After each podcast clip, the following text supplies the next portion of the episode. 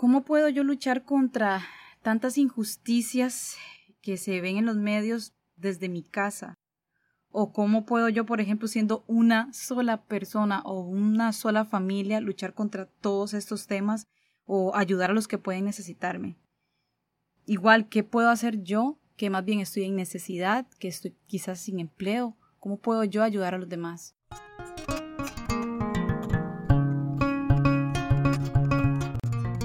Bienvenida al podcast Tú tienes el poder. Mi nombre es Michelle y en este episodio quisiera traer a la luz esa lucha que seguramente muchas estamos viviendo a raíz de la pandemia y ahora de las manifestaciones contra el racismo en Estados Unidos y otras ciudades. Nos sentimos frustradas e impotentes por no poder hacer nada contra las injusticias o para hacer que la pandemia se acabe y poder retomar nuestra rutina.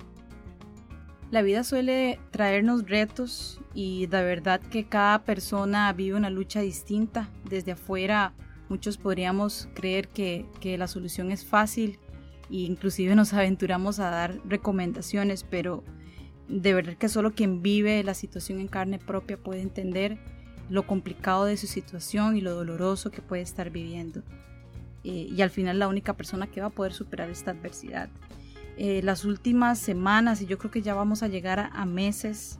han sido únicos y pareciera que cuando se está pues medio adaptando uno a alguna situación surge otra nueva, directa o indirecta. Siendo, siendo más clara, empezamos con el tema del aislamiento, bueno, de, de, entender que se estaba dando una pandemia. Muchos inicialmente pues creíamos que tal vez iba a pasar, que se iba a quedar localizado en algunos países pero bueno, finalmente se convirtió en una pandemia. Esa era nuestra única, nuestra preocupación era, ¿llegará a mi país? El siguiente tema es, bueno, ya llegó, llegará a mi, a mi pueblo, a mi provincia, a mi barrio, llegó. Y ahora pues eh, se están viviendo una serie de, de manifestaciones, de movimientos por todo este tema en contra del racismo, por, por el asesinato de, de este afrodescendiente afroamericano una situación penosa, muy dolorosa. Sin embargo, ha desatado una serie de, manifestaciones que van desde las muy pacíficas hasta las más violentas. Esto es muy reciente, o sea, esto, esto se está dando ahora prácticamente, o sea, no tenemos ni una semana de estar viviendo esta situación. Y yo al menos en lo personal me siento mm, preocupada, me siento afectada, pero más que todo me siento frustrada e impotente por las mismas preguntas de las que hablé antes, de cómo puedo yo solo hacerlo, cómo puedo yo desde mi casa y cómo puedo yo que tengo otro montón de situaciones hacer algo por, por toda esta situación. Yo particularmente entiendo las razones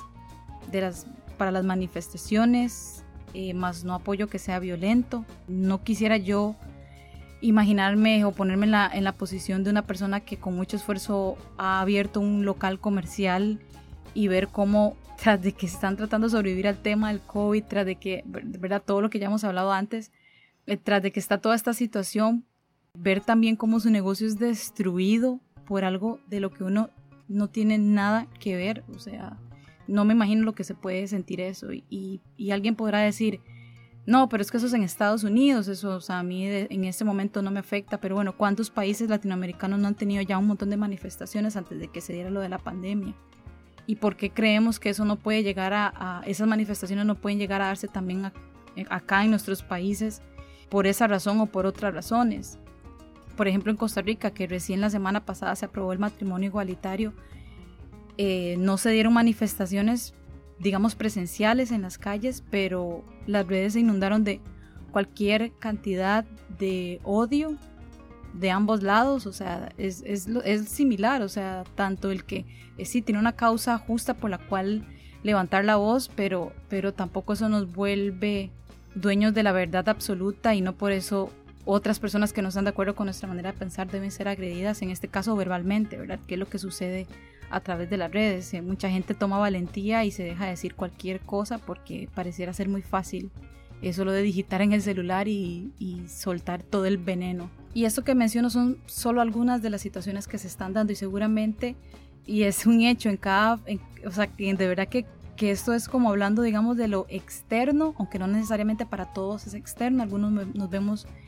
implicados más directamente, pero no tenemos que que dejar de lado también las luchas normales internas, o sea, cuántas personas están perdiendo su empleo, cuántas personas están perdiendo su negocio, ya, o ya lo perdieron, o están preocupados porque entienden que, que ya se está viviendo con lo último, que ya es prácticamente un hecho, que, que quizás un sueño de toda la vida se va a ir a la basura y se va a tener que volver a empezar. ¿Cuántas personas no están también lidiando con temas de ansiedad? La dificultad que puede implicar trabajar desde casa para los que han tenido la posibilidad y la obligación prácticamente de, irse a la casa a trabajar y, y, se han visto trabajando o tratando de hacerlo en medio de niños corriendo, de tal vez una pareja que pues también está trabajando y dividirse las tareas entre ambos o muchas veces que recaen en nosotras las mujeres las actividades, o sea, ¿quién, quién no está también enfrentando estas situaciones que no necesariamente por ser, eh, o sea, no es de minimizar, obviamente unos podrán tener más implicaciones que otras, pero vamos a lo mismo y lo que mencioné antes, cada, cada cabeza y cada persona asimila la información y las situaciones de maneras distintas. Es mucho lo que está sobre la mesa, es mucho, son muchas las situaciones y de verdad que esto nos, nos puede llenar de dolor, eh, de tristeza, de frustración, pero para esta semana mi intención y, que la quiero compartir con todas ustedes es básicamente dos cosas y es trabajar desde mi círculo haciendo lo que yo puedo y dos, no dejarme envolver o no dejarme caer por toda la información que estoy recibiendo. No es que está malo recibir la información, son hechos, son situaciones, circunstancias y por supuesto que es de humanos ponerme en, los pies de otros y también tomar para mí esa situación. Yo, yo no sé lo que puede sentir, por ejemplo, alguien que hoy no tiene que comer. Yo por fortuna no, no experimento esa situación, pero tengo amigas, amigos cercanos que están prácticamente así.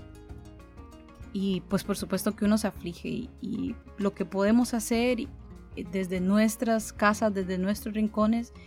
es eso, es, es aportar nuestro granito de arena, por ejemplo. Y voy a mencionar las cosas que yo puedo hacer ya de manera más inmediata y seguro que se van a ocurrir más porque cuando uno pone intenciones y que es mi objetivo con estos mini podcasts semanales, cuando uno pone la intención, pone también la atención y es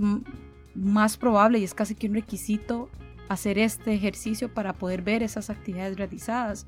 Por ejemplo, de las que yo estoy ya empezando a hacer es algo tan sencillo como compartir las oportunidades laborales que yo observo en LinkedIn o en Facebook. Eh, mucha gente que conozco no está en LinkedIn. Es una red yo creo que para personas un poco más maduras, o sea, normalmente las personas más jóvenes no están ahí y también se comparten ofertas o oportunidades laborales que les pueden beneficiar. Yo voy a compartir esa información cada que la reciba con, con alguien que puede ser que para mí no sean oportunidades atractivas. Yo, bueno, yo estoy, en este momento estoy también, digamos, sin empleo, sin embargo me estoy dando una pausa por todo este tema del coronavirus. No quiero por los próximos meses eh, iniciar procesos de, de búsqueda de trabajo, de entrevistas y demás. No me siento aún segura como para movilizarme hacia San José para, para hacer esto, pero que para mí no sean importantes o que para mí no sean relevantes en este momento no significa que a alguien no le podrían ayudar. Igualmente compartirlas en eh, Facebook, ayudando no solamente al vecino, que yo creo que algunas personas, tal vez no tantas como las que deberían, están ayudando a sus vecinos con un poquito, un pequeño diario, una pequeña canasta de,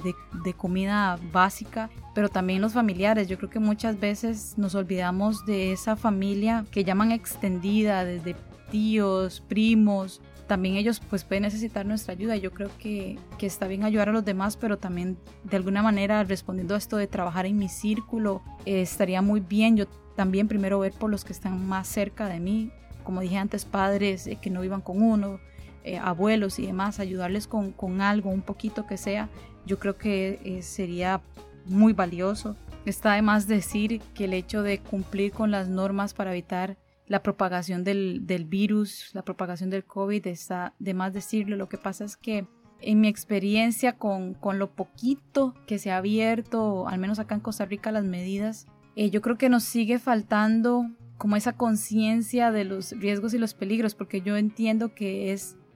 uno siente cuando ya se expone, siente que es prácticamente imposible evitar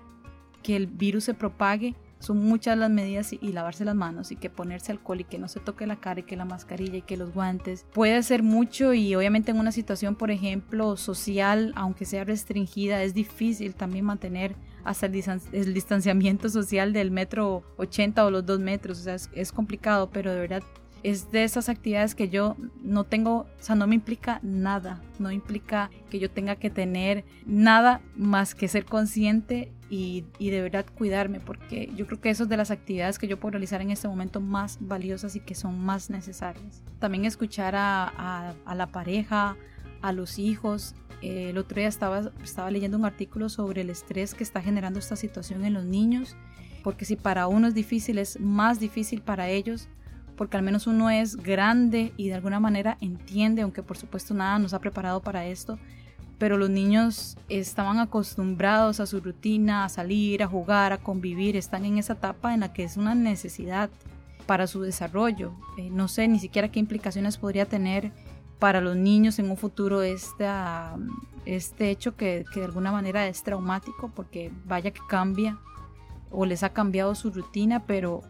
pues sí, en ese momento sentarse y conversar, hacer la pausa, las personas que trabajan desde casa. Yo trabajé casi año y medio desde casa y de verdad que, uno cuando está acá se mete muchísimo de lleno. Yo creo que la mayoría de personas sienten que se trabaja más desde la casa que desde una oficina porque no hay esos espacios de vamos a tomar café que existían antes en un pasado. Eh, no hay esos momentos de tal vez levantarse un momento y conversar con el de el que está al lado los compañeros con los que está trabajando en la mesa. No existe eso y de verdad que uno se mete full y no quiere parar, o sea, normalmente se pasa del tiempo de las 5 de la tarde, por ejemplo, que sería una hora normal de salida, se pasa ese tiempo porque quieres terminar algo. Y yo yo pienso que también eso podría ser algo que yo puedo hacer desde casa, es parar un momento y compartir con mi pareja, preguntar cómo se sienten y no asumir que y no meternos todos como en este rush y simplemente pues asumir que todo va ahí mecánicamente y abrir esos abrir esos espacios para conversar y para preguntar de verdad y no machoteramente cómo, cómo está a esas personas que están a mi alrededor. Yo creo que es muy valioso. Las llamadas, las videoconferencias con familiares igualmente. Yo creo que es una actividad que se puede retomar y es, y es un aporte eh, porque ayuda a liberar estrés y presión en, en, estos momentos tan difíciles. Y otra cosa que podemos hacer y yo creo que es necesario para esta nueva oleada de, de situaciones y todo esto que tiene que, ver, que tiene que ver con manifestaciones todo esto que tiene que ver con la defensa de los derechos humanos, ya sea por el tema del racismo, que es lo último que se está dando, temas de, em, de, por ejemplo, matrimonio igualitario, que recién también se dio en Costa Rica. Yo creo que también esto nos da la oportunidad o algo que podría aportar, con lo que podríamos aportar para esta situación es abrirnos a escuchar posiciones de ambos lados. Yo creo que es necesario escuchar, es necesario entender, como dije antes, no porque yo pertenezca, por decirlo así, a un bando, si es que tuviéramos que llamar que hay bandos, no por eso yo debo estar en contra del otro. O sea, yo puedo perfectamente entender la posición de alguien que no, que no está de acuerdo con, con algo que yo considero un derecho básico y podría ser. Y yo creo que si, si todo se diera bajo el respeto, la situación sería muy distinta. Estoy segura de que es mucho lo que podemos hacer y seguramente a cada uno de ustedes se les habrá ocurrido ya alguna forma de ayudar enfocada en esto, en trabajar en mi círculo, qué puedo hacer yo desde mi posición para apoyar todo este movimiento mundial, todo esto que se está presentando. Eh, no debemos minimizar esto, no debería minimizar yo que por ser una persona, por ser una persona más bien en necesidad limitada, que yo no pueda aportar esto. Yo creo que es una percepción errónea y poniendo todos de nuestra parte podemos ayudar a, a, otros a salir de esto y todos como, como humanidad salir de esta situación y avanzar hacia un futuro mejor y superar todas estas luchas juntos.